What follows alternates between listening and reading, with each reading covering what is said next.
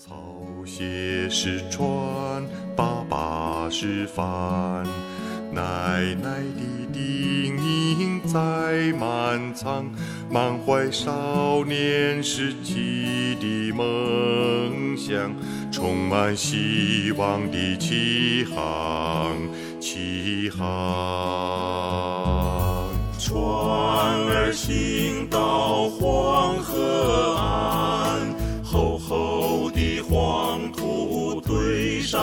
船，夜来停泊青纱帐，天明遥遥山海关。亲爱的听众朋友，大家好。今天呢，我们开始新的一页，《易经》分上下两部，上部三十卦，下部是三十四卦。那到上一讲为止呢，我们就把《易经》的上部全部都解说完了。今天呢，我们就给大家做个小结。在我们解说《易经》的过程中，有很多听众拨打了电话或者留了言。今天呢，我们把大家的问题集中一下，对普遍存在的问题做一个统一的回答。对，我相信不仅是徐教授，还有我，还有很多的听众朋友们，今天这一讲对我们来说都是一个里程碑式的意义。从二零一九年的四月二十二号到今天二零二零年的六月二十号，我们六十四卦与人生一共更新了六十六讲。在每一讲中呢，我们不仅仅是和大家一起学习了卦爻辞，学习了易经的这种框架体系，更多的呢是给大家分享了很多由六十四卦衍生出来的故事、道理或者感悟。也有很多听众朋友给我们留言或者是打电话，说他们在这个过程当中受到了启发，或者是发现了生活当中的一些问题，应该如何从另外一个角度去分析和理解，这些都让我们特别的感动，同时也非常的感谢大家一直以来对我们的认可和支持。今天的这一集，我也想和徐教授一起来分享一下我们做了一年多节目的心路历程。听众朋友们可能发现了，我们把这一讲的片头曲改变了，变成了八只眼演唱的《爸爸的草鞋》。这是我们用心用意挑选的一支曲子，特别想用它来代表我们易经深深地扎根于我们百姓的生活中。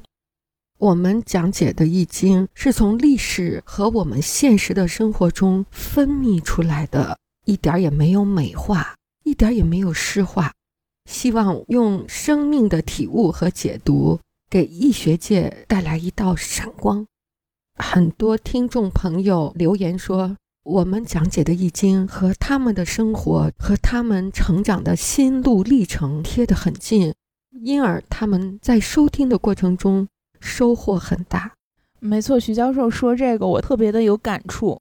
我突然想起来，我妈曾经在跟我一起听这个节目的时候，她说：“哦，原来易经还可以这样来听，原来易经还可以这样来讲，还能这么理解。”哦，我忽然就觉得和您之前解释的“活着的易经”这两点，或者说这两个画面，突然就重叠在了一起，更加让我感受到了《周易》，它离我们从来都不遥远。它可以像妈妈讲故事，像老师在给你讲道理那样的形式来存在在我们身边。我们在寻找我们民族文化的根。我们的民族是一个有根的民族。我们的民族不是吉普赛人像卡门的舞曲那样带着波西米亚的飘劲儿。我们民族的根性就是在《易经》。《易经》呢是活着的，它就像柿子上的霜。自然而然，但是又拿捏不起，需要在历史和时代的记忆中把它复活，重新展示出来。在解读易经过程中，我们仿佛触摸到了我们民族的肌理。徐教授从事易经研究这么多年，教了那么多学生，讲了那么多课，但是在喜马拉雅这个平台上，以这种形式来给大家讲解易经，也是第一次，其实也是挺突破的。您觉得这个课程给您带来了哪些改变或者是影响吗？刚进演播室做这套节目的时候，我有一种感觉，就是刀枪入库了，这个入库的刀枪都生了锈了。走下大学讲坛的时候。去办了十年杂志，离开大学之后，又做了十四年的公益，办了爱心传递热线，从事老年人心理危机救助。这二十多年过去了，所学、所讲、所写的那些内容，就仿佛是非常遥远。所以拿起话筒的时候，又仿佛有磨刀擦枪的感觉。像您是磨刀擦枪，把之前沉寂的很多东西啊，又重新的归纳总结，又升华了一下。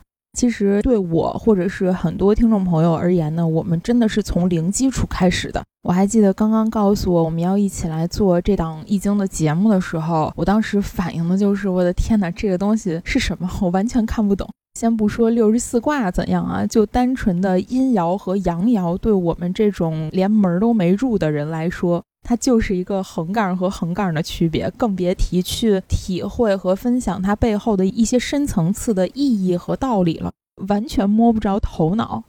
但是做着做着就感觉有一点摸到门路了，不敢说入门啊，但是有一点摸到了这个学习易经的一些思路。有的听众说啊，你们去听听谁谁讲的易经啊，或者是谁谁的那种。说我们经常听的是那样的一个体系，就是我读一个卦爻辞，然后解释一句白话文，再解释一下什么什么。大家可能对这种传统的解说比较熟悉一些，但是我想说的是，我们做这个节目不仅仅是要把书本上的内容或者别人的解题思路再音频化一下，那毫无意义。那种解说形式呢，其实已经很完整，而且非常普遍了。更多的还是希望通过我们的这种分享和启发，让你有一个新的视野，有一个新的这种像徐教授说的框架体系被搭建起来。有人说这周易阴阳爻一看就懵，一听老师讲阴阳爻的解的时候，什么六四啊，什么上九啊，一听就懵。其实呢，这个卦卦体系呢，正是周易最有魅力的地方。如果我们把六二具体指代成慈禧太后，那易经就永远的失去了它的魅力。那六二只能指慈禧，因为我们的祖先把易经的指代代数化、抽象化了，所以它就是囊括历史、现实、万事万物的一个框架结构。张岱年就说这叫宇宙代数学，也是人间的代数学。易经在演化的过程中，我们在前面讲过啊，它是一个解释学的发展过程。文本八卦、六十四卦，还有古人对易经的解说，像从孔子到朱熹到现代人，有三千多本解说流传下来。亦或当代人对易经的解说，都构成了易学解释学像滚雪球一样的发展轨迹。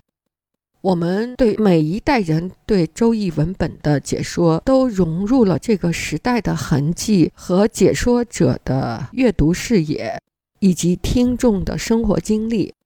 易经呢，就是沿着这条解释学的发展路径，不断的使自己的生命力向外喷张。所以我们说，正是由于它的框架结构的抽象性和囊括性。使得《易经》从诞生到现在，成为世界上的一大文化奇观，成为生命力最长的一种学说流派。它有文字记载的两千多年，没有文字记载的有五千年了吧？人们从原始的半波遗址的瓦片上都发现了八卦的痕迹。我的战友说，他们也在听。我的战友呢，他们都是非常优秀的。他们已经是成功的老板和有地位的官员了。我知道军队呢可以走出特别聚财的企业家，也可以走出位势特别高的官员，但是呢很难与大学和教授有交集。我是唯一从连队里走出来的教授，我愿意把我的阅读视野分享给他们，就像我们还在一起，在部队日夜的操练。在同一个锅里快勺吃饭。哎，徐教授，我看很多听众呢在后台留言说想向您请教一些问题，或者是电话咨询。那在他们咨询的这个过程当中，有哪些让您印象特别深刻的案例或者是故事吗？我们在讲解《周易》的时候分了三个体系，一个体系是生活中的易经，它是讲居住环境的天人合一的易经的这个体系比较多一些。还有一个《周易》本土心理学。它是从我们祖先留下的十五种术数的仿生描摹人体的节点这个角度来揭示人的心理过程。还有呢，就是六十四卦与人生三个体系中呢，这个周易本土心理学来电话特别多。最近要高考了，那很多焦虑的妈妈们就打电话说：“徐老师，帮我们看看我们的孩子有没有文昌，他考试能过去吗？有文昌的孩子很利于跃龙门。”也有的说，徐老师，我们孩子最近高考，为什么班级排名越来越下降呢？就把节点体系一排盘看，我早恋了，正谈恋爱呢。这家长就急里忙活的回去就审问儿子：“你是不是恋爱了？你是不是在谈恋爱？”儿子老老实实的承认是。家长们赶快来电话说：“徐老师真的谈恋爱了，怎么办？”我说：“这是人的本能，本能是真理，你讲的道理可不是真理。”要给他的情绪释放一个口子，要有一个豁口，让他的爱情有释放的地方。要给他以后一个预期。现在要告诉他，考大学最重要，考完大学以后再谈恋爱。否则，女孩子考上了北大清华，你就考了一个大专，你的爱情也就化成美梦和泡沫了。这样一说呢，哎，小孩子们就开始一心一意冲着北大清华考。很有效地指导了这些焦虑的家长，也有沮丧期的老人来电话，老伴儿去世了，自己耐不住孤独和寂寞。老人说：“这寂寞啊，就像一把刀，一天割一刀，一天割一刀，三百六十五天，刀刀见血，都不想活了。就让我们算算他的命呢，还有多长？哎，我们这一看，这个春节一来啊，就有三朵桃花开。”结果老人就等啊等啊，满怀希望的等到了春节，就给我们回了个电话，说徐教授真的三朵桃花开了，一个属马，一个属猴，还一个属龙，说我娶哪一个呀？啊，我们看了看他的八字，和他八字的就是属马的，这个要自杀的孤独的老人，现在就幸福的和属马的结婚了。那来电话更多的就是那些在经商中遇到了困境、遇到了官非、遇到了欺诈的那些焦虑的企业家们。我们每一个人都生活在复杂的社会生活中，要面对预想不到的困境。那周易呢？三百八十四爻，爻爻呢都是为我们走出困境提供的一种方法。所以，我们学会易经呢，它就是我们的一个拐棍儿。它帮助我们走出我们生活的低谷，也为我们找到发展的方向。那现在呢，经济形势也不好，疫情第二次来袭，每一个人呢心里都有无数个问号：我们的未来在哪里？我们的下一步该怎么迈？好，让我们接着讲《周易》六十四卦与人生的下半段。我们的精神家园在什么地方？我们向何处去？我们民族文化的根是什么？在我们的讲解中，听众们都找到了答案。让我们一起守护我们精神家园，一起守护我们民族文化的根。让我们一起保护古人留下的文化遗产。让我们一起走在周易申遗的道路上吧。我们花了这么大的力气来普及《周易》的道理，是为了我们的孩子、我们的朋友、我们的亲人和我们认识的人，或者那些认识我们的人，听了我们的解读，不再受到伤害。有人说，如果一本书你有必要读第二遍，就值得去买。但是《易经》这本书，它是值得你反复阅读。一生相伴的这本书，在关键的时候可以给你提供忠告。就像我们在片头语说的：“当你遇到了困境，你以前读过的书、认识的朋友、老师的教导都不能给你解决方案的时候，《易经》是一个无声的朋友，它可以给你提供有效的忠告。所以这一本书。